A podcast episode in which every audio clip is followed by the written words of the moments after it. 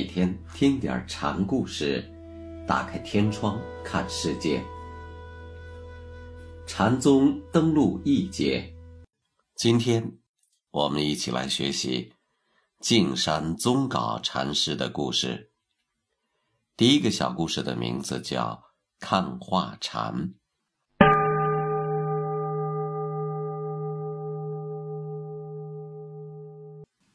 宗稿禅师小时候顽皮好动，有一次在私塾跟同学戏耍，拿砚台互相投掷，竟不小心从先生的脑袋上掠过，把先生的帽子给碰飞了。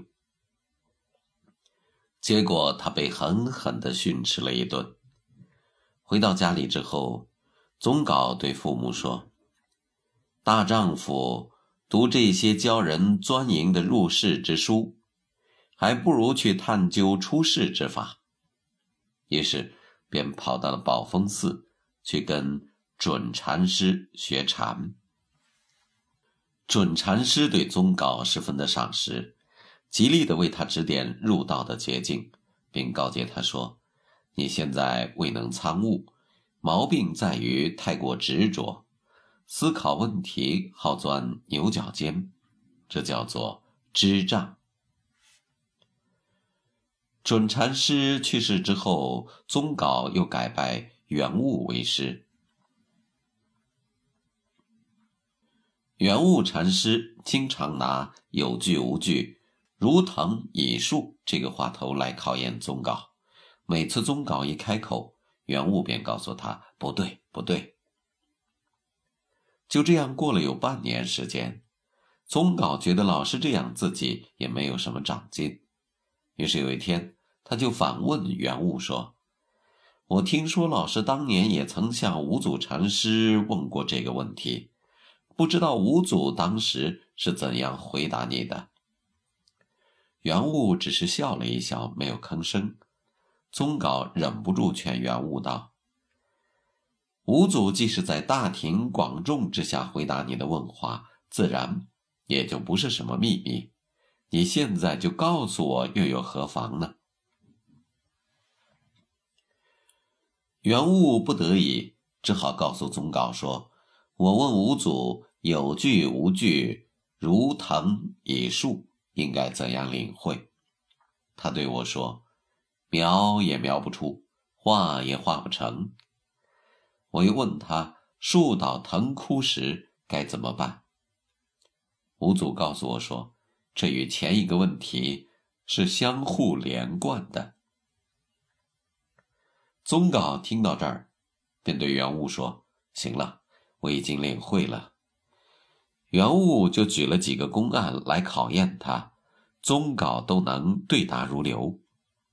元悟高兴地对他说：“你现在该知道。”我不是欺骗你了吧？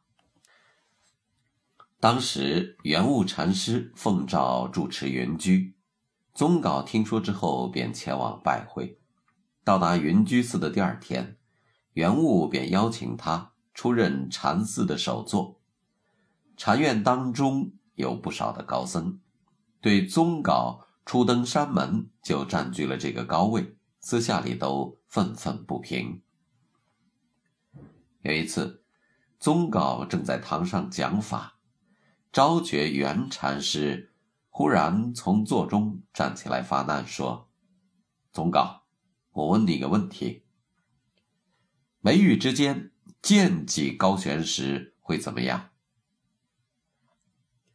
宗稿知道元禅师这是在有意挑衅，却不动声色地答道：“血溅梵天。”圆悟禅师正好这个时候也在座中，见二人唇枪舌剑，机锋凌厉，忙站起来，举手制止说：“停，停！问的极好，答的也极齐。”圆禅师本来对宗稿的答语暗自佩服，听圆悟这么一说，那股不平之气已然消散殆尽，乐得找个台阶下。就重新回到了座中。自此，宗稿同那些高僧之间的隔阂也就慢慢的消除了。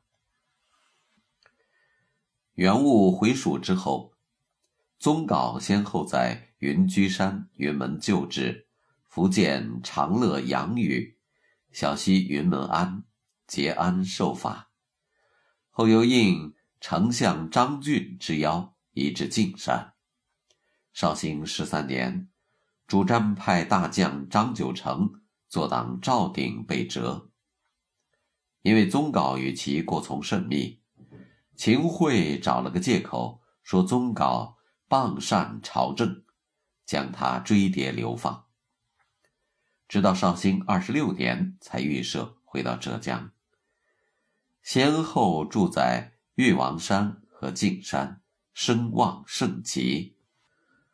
宗杲在径山讲法时，对僧众说：“圆通秀禅师有一首寄句，我给大家念一念。”少林九年冷坐，刚被神光去破。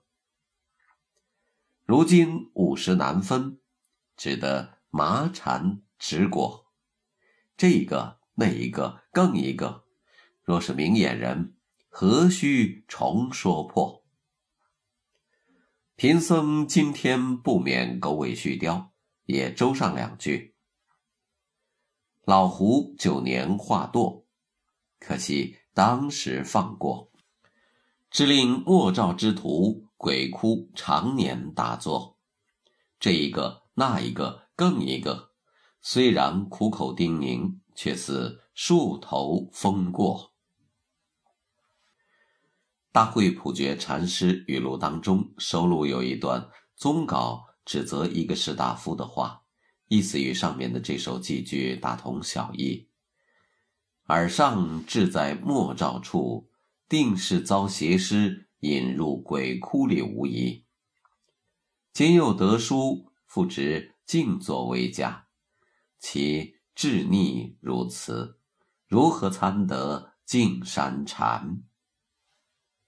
这里宗稿极力贬斥的莫照是怎么回事呢？所谓莫照，是指。弘治正觉倡导的莫照禅，其特点是把静坐歇缘看作可以证悟的唯一途径。它既不同于动静与默皆是禅的南宗潮流，也不同于向北宗坐禅的回归。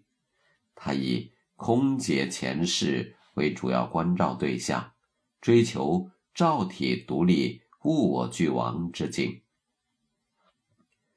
实际上，正觉在很大程度上吸收了庄子的思想入禅，因而不强调修禅者入世，也反对其他的解脱之道，认为做道理要严句，胡棒乱喝，尽是夜时流转。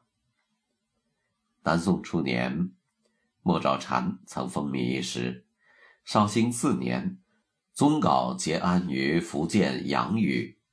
莫照禅正盛行于民，宗杲对此感到强烈不满，于是力排莫照为邪，提出了自己特殊的禅说。在禅宗史上，这种特殊禅被称作是抗化禅。看化禅同参公案有一定的联系，但两者又不完全相同。看化指的是参究话头，也就是。指参究公案中的答语部分，不涉及公案的语境，其目的也不是针对一则具体的公案，而是借此达到对禅的整体精神的体悟。因此，看化禅的本质在于摆脱公案，超越文字。从大会语录看，宗稿要求弟子参究的话头，实际上只有六七个，即。庭前柏树子，马三金，干始觉，狗子无佛性，一口吸尽西江水，东山水上行，以及云门路子等。其中赵州的狗子无佛性这一话图的使用频率最高。下面我们可以从昭觉克勤的俗家弟子成都范宪君。也就是宗稿的师妹的开悟经过，以及宗稿自己指导弟子悟本禅师参禅的经过，大致来了解一下看画禅的具体内容和方法。由此，我们也可以知道宗稿看画禅的禅学观也是渊源有资。范宪君独自过活有好多年，常常坐而不卧。听说圆悟大师住在昭觉寺，他便前去拜访，请圆悟给自己指点门径。圆悟对他说：“你好好琢磨琢磨，不是心，不是佛，不是物，是个什么？这个问题就行了。”范宪君遵从元悟的教诲。日思夜虑，可就是不开窍，他很伤心，便又找到元悟泣诉道：“大师有什么特殊的方法可以让弟子比较容易领会的吗？”元悟告诉他说：“倒是有个简洁的方法，别的你且不要管，光琢磨一下是个什么这个问题就行了。”范宪君不久果然就醒悟过来，他告诉元悟说：“原来这么的近呐！”到了宗杲禅师那里，所看的话头一改为公案的答语。悟本禅师前往江西云门寺参谒妙喜禅师及大会宗稿禅师。当时妙喜的门下汇集了不少禅林的精英。这些人大都亲临过妙喜的直接点拨，悟本却一直没有受到妙喜的认可，所以他觉得妙喜禅师是瞧不起自己，故此打算另找门庭。妙喜察觉了他的想法后，对他说：“你只要专心参究就行了，不要胡思乱想。如果你能参出些门道来，不用你开口。”我自然就能看出来。同门的僧徒听说这件事之后，讥笑悟本说：“本试着这个人参禅这么多年了，到如今只学会说‘不会’二字。”悟本生气的回斥道：“我开始学禅的时候，你还在老娘肚子里抽筋呢，你知不知道？”从此以后，悟本。越加用心的钻研，尤其是对“狗子无佛性”这段公案用功最勤。有一天晚上，已经敲过三鼓了，悟本已在禅堂大殿的柱子旁打盹儿，口里不知不觉地说了一个“无”字。他豁然醒悟过来。三天之后，妙喜外出归来，悟本便兴冲冲的。直奔方丈，前脚刚刚跨过门槛，还没有来得及开口，妙喜就在室内招呼他说：“本胡子这回可是彻底开了窍了。”宗稿的看画禅有一个基本的原则，那就是要活参而不能死参，也就是要把话头当活剧看，而不是做死剧来读。《大会语录》中收有宗稿。答傅书密的一封信，其中有段话对我们理解看画禅的具体看法及本悟禅师开悟的前层心理，都有相当的注意，不妨斟引于下。但将妄想颠倒的心、思量分别的心、好生恶死的心、知见解慧的心，一时按下。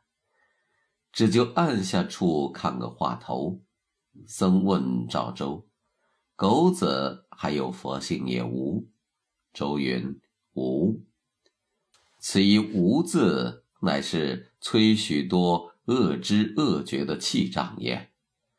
不得做有无会，不得做道理会，不得向一根下思量补夺，不得向杨梅顺木处堕根。